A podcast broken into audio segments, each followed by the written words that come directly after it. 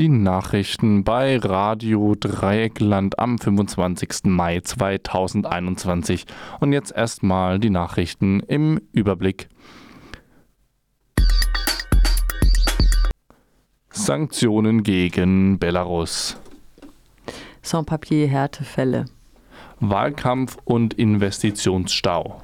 Fusion aus Vonovia und Deutsche Wohnen. Und jetzt die Nachrichten im Einzelnen.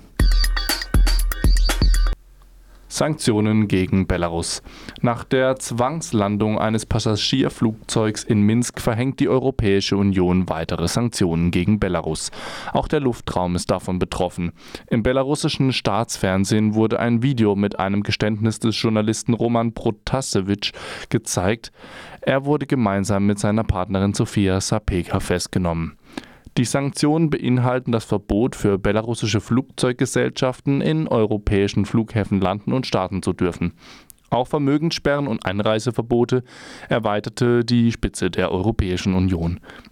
In einer Erklärung der EU-Staaten heißt es, der Europäische Rat verurteilt nachdrücklich die erzwungene Landung eines Ryanair-Fluges am 23. Mai 2021 in Minsk, Belarus und die Inhaftierung des Journalisten Roman Protasevich und von Sofia Sapega durch die belarussischen Behörden. Zitat Ende.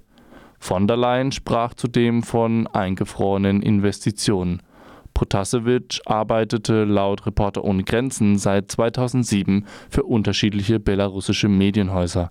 Ab 2019 war er Fotograf bei Euroradio.fm tätig. Im Jahre 2019 zog Protasevich dann nach Polen und bat im Januar 2020 dort um politisches Asyl.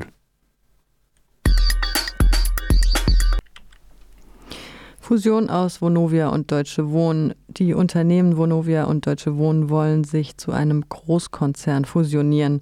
Dabei schluckt Vonovia die Deutsche Wohnen für rund 19 Milliarden Euro. Das macht etwa 50 Euro pro Aktie. Sollte das Kartellamt zustimmen, entstünde somit Europas größter Konzern für Immobilien im Bereich Wohnen. Die beiden ersten Versuche zur Übernahme der Deutschen Wohnkonzern scheitern scheiterten im Jahr 2020 am Urteil der Kartellbehörde. Das größte deutsche Wohnungsunternehmen besitzt rund 3000 Wohnungen, so auch in Freiburg. Trotz Corona-Krise wird Vonovia Dividenden an ihre Aktionäre auszahlen.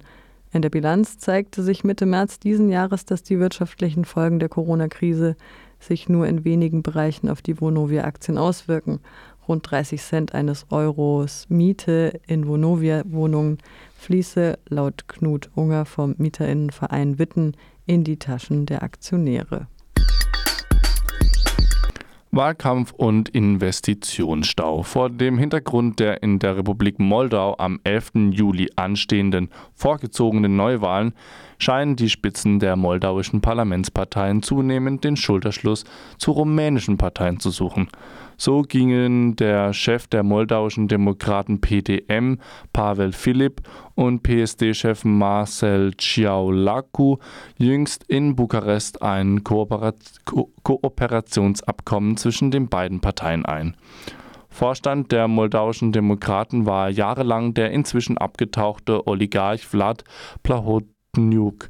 Der Partei droht wegen dem Verschwinden und der damit einhergehenden Korruptionsvorwürfe im Juli nun ein Wahldebakel. Der Chef der pro-europäischen Partei DA, Andrei Nestase, traf in den letzten Tagen mit Premierminister Florin Kützu zusammen.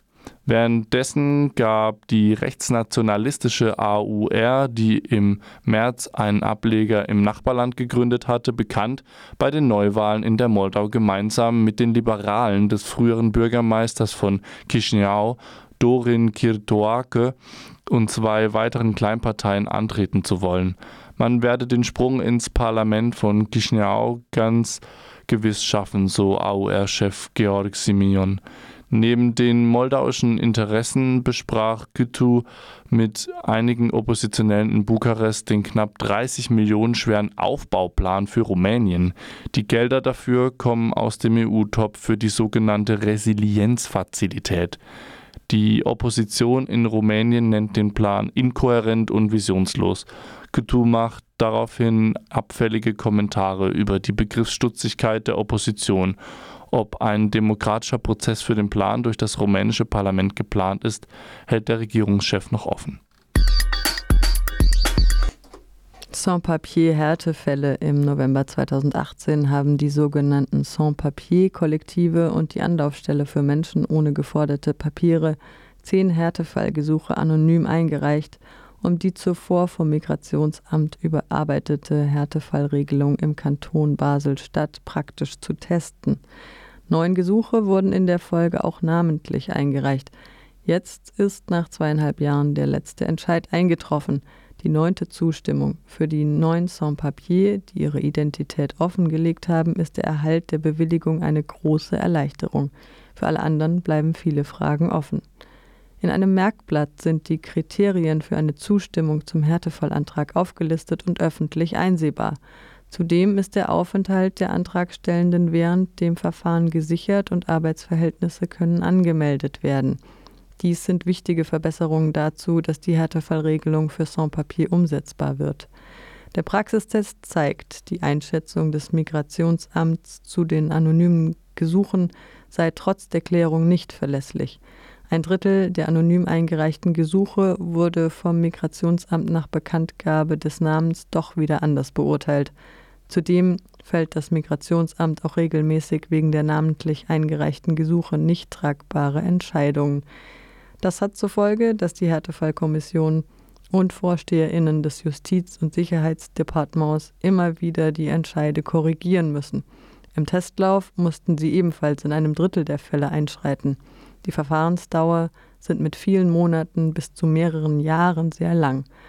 Und das Migrationsamt hält auch weiterhin an den Strafverfahren gegen Gesuchstellende Sans-Papier fest, die erst mit der Überarbeitung der Praxis eingeführt wurden. Dieser Umstand stellt eine weitere Hürde für Asylsuchende dar. Der Große Rat hat seinen Willen zu einer zielführenden Lösung nach dem Genfer Modell bereits 2017 ausgedrückt. Das Migrationsamt hat mit der Überarbeitung des Merkblatts zwar etwas getan, im Testlauf wurde aber deutlich, dass der Wille zur Umsetzung fehlt. Die Anlaufstelle für Sans-Papier Basel schreibt, Zitat, Corona hat es nochmal deutlich aufgezeigt, Sans-Papier leben hier. Die Suche nach Lösungen ist unausweichlich. Es werden weiterhin auf unabsehbare Zeit Tausende von Sans-Papier in Basel leben und damit die soziale, wirtschaftliche und politische Frage aufwerfen. Zitat Ende. Die Initiative fordert klare und faire Regelungen für Menschen ohne Papiere. Das waren die Nachrichten vom 25. Mai 2021.